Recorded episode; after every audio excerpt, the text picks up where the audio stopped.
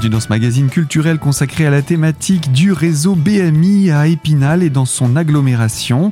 Nous allons retrouver durant ces prochaines minutes différents intervenants pour évoquer la thématique de la culture à travers le livre. Et on commence avec Lauriane Demangeon, directrice adjointe du réseau de lecture publique. Avec vous, nous allons présenter donc le réseau BMI et son histoire puisqu'il s'est créé en 2019. À quoi ressemblait le réseau à cette époque? Alors le réseau, en fait, il a toute une histoire de construction qui s'explique à la fois par les recompositions territoriales de la communauté d'agglomération et puis aussi par des opportunités et des choix politiques en s'appuyant sur des projets et des équipements qui existaient déjà. Donc on est passé de 2009 avec l'équipement de la BMI qui était flambant neuf et son antenne, le relais BMI de Golbet, à 2013 un réseau qui s'est étendu avec l'intégration des médiathèques intercommunales de Taon-les-Vosges et celle de Dévillers. Et puis en 2017, l'intégration de la médiathèque de Bain-les-Bains et son réseau de bibliothèques municipales autour du Val de Vosges, a plus récemment l'intégration de la Xertitech, donc qui est la médiathèque de Xertigny, qui a rejoint également le giron communautaire depuis le 1er janvier 2022. Donc c'est tout frais. Et puis comme le réseau s'est agrandi, il était important à un moment donné de se doter d'une feuille de route qui soit partagée avec les élus et qui permette de structurer et consolider l'évolution du réseau sur les années à venir. Donc c'est le schéma directeur de la lecture publique dont le président a parlé tout à l'heure, qui a été validé en conseil communautaire en octobre 2019 et qui nous permet aujourd'hui d'avancer petit à petit, de manière progressive et pragmatique, pour travailler avec tous les équipements de lecture publique qui parsèment le territoire. Aujourd'hui, ce sont combien de bibliothèques qui participent à ce réseau Alors aujourd'hui, on en est à 16 médiathèques, sachant qu'il y en a plus d'une trentaine sur le territoire et que la commande qui nous a été rappelée aujourd'hui, c'est bien de, pour la fin du mandat, arriver à une trentaine de bibliothèques qui participent au réseau BMI. Ça veut dire avant quelle date 2026. Donc c'est pratiquement demain, mais le réseau augmente d'année en année. Alors pour autant, ce n'est pas si simple puisque depuis 2019 que vous êtes arrivé, on a connu une période plus que complexe avec le Covid. Pour autant, les services ont tenté de survivre et de continuer à exister malgré les fermetures, etc. Oui, tout à fait. Donc les, médiathèques ont continué à fonctionner, à être ouvertes au public dès qu'elles le pouvaient. Euh, on a eu toutefois une chute de la fréquentation dans tous les équipements, que ce soit des petites ou grandes médiathèques. Évidemment, la peur du virus et des contaminations était présente. Euh, l'histoire d'échanger les documents aussi était suspicieux pour certains. Des doutes qui ont été levés petit à petit. On a fait énormément attention aux soins, au nettoyage des documents. Donc côté des équipes, ça a été une période très compliquée avec beaucoup de, consignes successives à mettre en place. On a toujours fait en sorte de répondre présent pour le public, que ce soit à distance avec les ressources numériques, puis une réouverture progressive euh, du pré-retour des documents et des actions culturelles qui sont arrivées un petit peu après. Mais une période très compliquée, puisqu'en termes de fréquentation, on est reparti quasiment à, à zéro. Et puis tout ce qui était partenariat avec des acteurs culturels du territoire qui était complètement à relancer aussi. Donc une période très compliquée dont on en ressort seulement petit à petit. Euh, comme ça a été dit tout à l'heure, la fréquentation dans les petits équipements est revenue assez rapidement. Alors on met cela sur le compte du besoin de convivialité qui était certainement très présent. Dans les petites médiathèques, les médiathèques ont avant tout un rôle social aussi, de contact humain et c'était important pour le public de retrouver cela. C'est encore compliqué dans les plus grosses structures aujourd'hui de retrouver le public. Les plus grands habitués, fidèles, accros à la lecture sont bien de retour. Les autres, on tente de les récupérer petit à petit à travers nos services, notre offre, mais aussi l'action culturelle, qui est aussi un moyen de, retrouver du monde dans nos murs.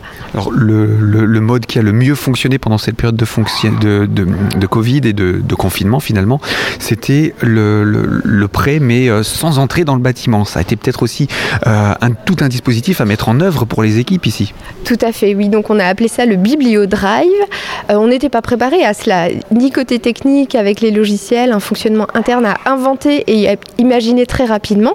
Et puis même pour les gens, c'était nouveau. Donc là, on avait mis une grosse structure en place qui permettait aux gens, soit par téléphone, soit par mail, soit via notre catalogue en ligne, de faire des réservations, de pouvoir choisir leur lieu de, bibliothèque où ils venaient les récupérer, et puis euh, de pouvoir être vigilant aussi à ces échanges qui se faisaient soit sur le parvis des médiathèques, soit à la toute entrée pour éviter que les gens ne rentrent justement dans les équipements en, correspondance avec ce qui était imposé au niveau réglementaire. C'est très difficile de, se plier à toutes ces directives, mais il a fallu le faire et, ça a quand même réussi à fonctionner. Ce dispositif, euh, qui est celui du, réseau des BMI, euh, permet aussi le prêt de contenu d'une bibliothèque à l'autre, d'une médiathèque à l'autre, à travers l'ensemble du réseau? Tout à fait, c'est exactement la raison d'être du réseau. Un abonné, qu'il vienne de n'importe quelle bibliothèque du territoire, doit pouvoir accéder à l'immense catalogue qui compte plus de 200 000 documents présents dans les différentes médiathèques, avec la possibilité de réserver les documents, de choisir le lieu de mise à disposition et de pouvoir y aller pour récupérer les documents. Donc ça, c'est vraiment le premier service du réseau, une carte unique, l'accès à tous les fonds documentaires des médiathèques. Et ça veut dire qu'on doit le rendre où après ce document? Où on veut. C'est ça qui est très bien dans le réseau. On a un système de boîtes de retour qui sont présentes en 24 heures sur 24 dans, à l'extérieur des bâtiments. Et les gens ont le choix de rendre le document dans la bibliothèque qu'ils le souhaitent. Et après, là, charge aux équipes de s'occuper des navettes de circulation documentaire pour les prêts, les retours et les réservations. Alors ce qu'il y a aussi, ce sont des outils, des dispositifs qui sont mis à la disposition donc des bibliothèques, évidemment, des médiathèques, mais aussi du public. On peut parler tout d'abord de ce qui est mis à disposition des bibliothèques pour pouvoir fonctionner dans ce réseau, parce que tout le monde ne se réunit pas toujours autour de la table ici à Épinal. Oui, tout à fait. Donc en fait, ce que l'on propose, c'est le partage d'un catalogue commun, qui, prévoit à la fois de partager ce qu'on appelle dans notre jargon la base lecteur, c'est-à-dire tous les lecteurs, euh, on a les, les informations concernant leur abonnement, et puis la base avec euh, tout ce qui correspond à l'ensemble des documents qui sont présents dans les médiathèques. Et puis au-delà de cette offre de documents physiques, on propose euh, en accès des ressources numériques, donc qui sont des livres, de la musique, des films et des plateformes d'auto-formation, que ce soit en bien-être, en langue vivante, en code de la route, où là ce sont des ressources que les gens accèdent à distance. Donc simplement en étant abonnés dans une des médiathèques, à leur domicile, au moment où ils le souhaitent, ils peuvent avoir accès à tous ces documents. Donc il est possible pour une personne du public de savoir ce qu'il y a dans la bibliothèque sans être obligé de venir sur place et ensuite il n'a plus qu'à venir pour pouvoir réserver euh, le document qui l'intéresse. Tout à fait et on est très attentif en termes de communication à bien être présent et relayé sur les communes, sur l'agglomération avec de la documentation papier, des agendas papier, des présentations des médiathèques en papier également mais aussi en version numérique qui sont diffusées à travers notre site internet et à travers les réseaux sociaux où on est particulièrement présent également. Lauriane de Mangeon, vous restez avec nous pour euh, la deuxième partie de ce magazine dans quelques instants sur cette même fréquence et toujours pour parler des réseaux BMI de la communauté d'agglomération d'Épinal. A tout de suite sur cette antenne.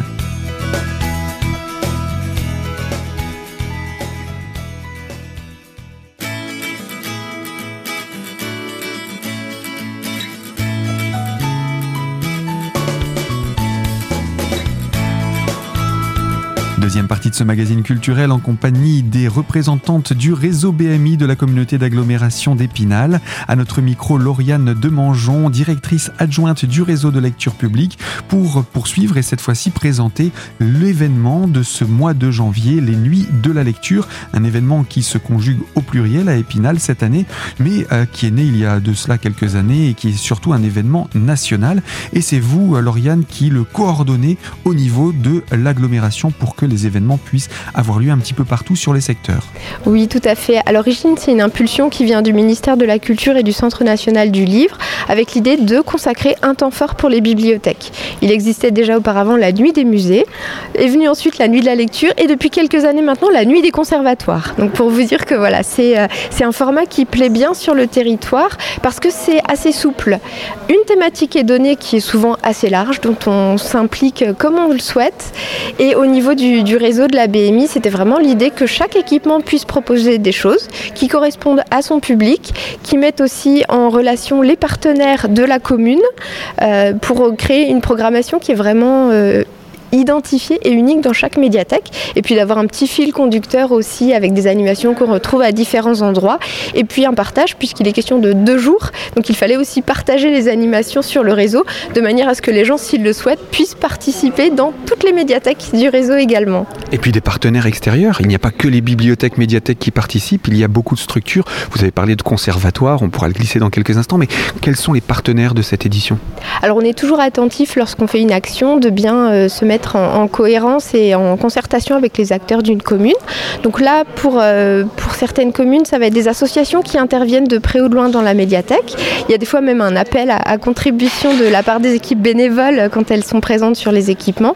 Et puis tous les acteurs sociaux, éducatifs et culturels avec qui on a l'habitude de travailler. Donc ça peut être une association comme Rage sur les, jeux vidéo, ça peut être le conseil municipal des jeunes, Lire et faire lire qui est très présente dans les heures du compte en médiathèque, euh, Golbé Animation sur le les BMI de Golbé, puisque là aussi c'est un acteur fort pour les, ateliers d'animation sur la commune.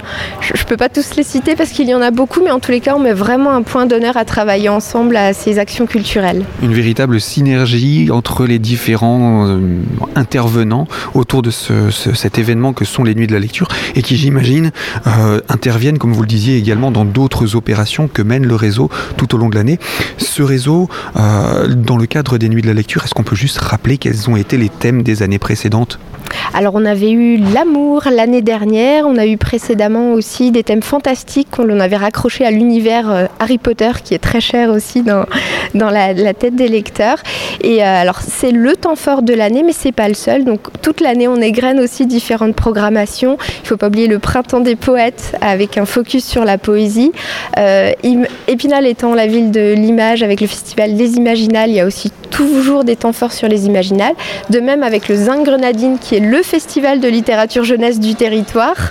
Et puis euh, les journées européennes du patrimoine ou, la biodiversité qui est souvent un thème de prédilection au mois de juin. Donc à chaque fois on se raccroche à des thèmes qui ne sont pas que bibliothèque, qui ne sont pas que culture, mais c'est aussi euh, le rôle de la bibliothèque de s'ouvrir euh, à la connaissance, l'information, le monde. Eh bien, merci Lauriane Demangeon. Je rappelle, vous êtes la directrice adjointe du réseau de lecture publique au sein du réseau BMI de la communauté d'agglomération d'Épinal. Nous passons maintenant le micro à Emeline Caligaro, responsable de communication et chargée d'action culturelle de la BMI d'Épinal et pour le réseau des BMI. Et avec vous, donc, nous allons parler de la programmation de cette nouvelle édition des Nuits de la lecture. Alors tout d'abord, Emeline, quel est le thème qui a été retenu pour cette édition 2023 sur la peur. On va vous faire trembler cette année. Et de quelle manière comptez-vous nous faire trembler? Je vous propose qu'on se plonge dans le programme. Quand va-t-il commencer? Alors ça commence dès le vendredi 20 janvier avec euh, des animations euh, dans le réseau BMI, notamment euh, au relais BMI de Golbet, en continu de 17h à 19h. Plusieurs ateliers à venir découvrir pour ceux qui sont habiles de leurs mains et ceux qui le sont moins. également des histoires contées par l'association, les membres de l'association Lire et faire lire. Donc pour pour les plus petits qui ont envie de découvrir des histoires euh, autour euh, de la peur, sans que ce soit non plus euh, traumatisant. Il y en a pour tous les âges. Oui, tout à fait, toujours. Dans nos programmations, on essaye de s'adresser à chacun et puis on sait que les familles aiment bien venir aussi redécouvrir pour les plus petits, ça, fait toujours plaisir à tout le monde. Donc voilà pour la programmation à Golbet, une programmation également à la médiathèque de Bain-les-Bains. On est très heureux cette année de pouvoir ouvrir jusqu'à 22h à la médiathèque de Bain-les-Bains avec un programme très riche. Euh, toujours euh, la traditionnelle heure du compte, donc du coup à 17h30 pour euh, aborder cette soirée pour les plus petits qui pourraient vouloir se coucher un peu plus tôt que nous. et à 19h, un temps fort également autour de la réalité virtuelle avec vraiment une immersion totale en situation d'horreur pour ceux qui osent. C'est à partir de 18 ans, c'est vraiment pour les plus grands la réalité virtuelle. voilà, c'est toujours très bluffant. Un quiz également pour tester vos connaissances sur les musiques et le cinéma euh, d'épouvante, donc euh, à 20h à la médiathèque de Bain-les-Bains. Ça, c'est pour les temps forts, mais il y a également en continu euh, de 18h, donc jusqu'à 22h, des jeux, de la réalité virtuelle, des jeux de société, des jeux vidéo, des applications sur tablette. On a vraiment une bibliothécaire là-bas qui est à la pointe dans ces domaines. Et également des ateliers plus manuels avec notamment la fabrication de monstres en paper toy. Et puis un lien avec le cinéma, le Ciné Vosges, juste à côté avec une projection projection surprise à 21h, c'est à partir de 12 ans. Alors Emeline, on a commencé par se déplacer en direction du sud pour présenter ce programme. Je vous propose qu'on se retrouve dans quelques instants en repartant vers le nord cette fois-ci et en présentant également ce qui va se passer à Épinal. Mais ce sera dans quelques instants pour la troisième partie de ce magazine culturel sur les ondes de Radio Cristal. A tout de suite.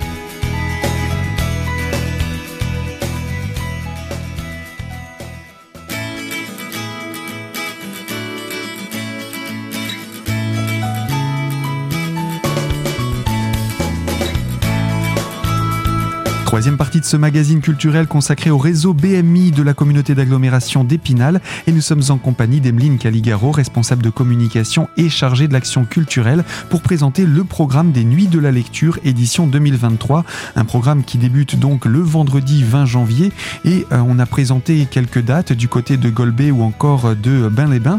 Nous nous dirigeons maintenant à Taon-les-Vosges, un peu plus vers le nord. Oui, à Taon-les-Vosges, toujours le vendredi 20 janvier avec des animations en continu de 18h à 20h30 pour tous les publics avec euh, des jeux de trouille et d'horreur, euh, la réalité virtuelle ici aussi, euh, un jeu de rôle pour ceux qui souhaiteraient découvrir ou redécouvrir le jeu de rôle, c'est toujours assez intéressant à faire. Des jeux de société également et des jeux vidéo fantomatiques. Et pour ceux qui voudraient s'exercer avec leurs petits doigts crochus, un atelier pop-up monstre qui est accessible dès 3 ans.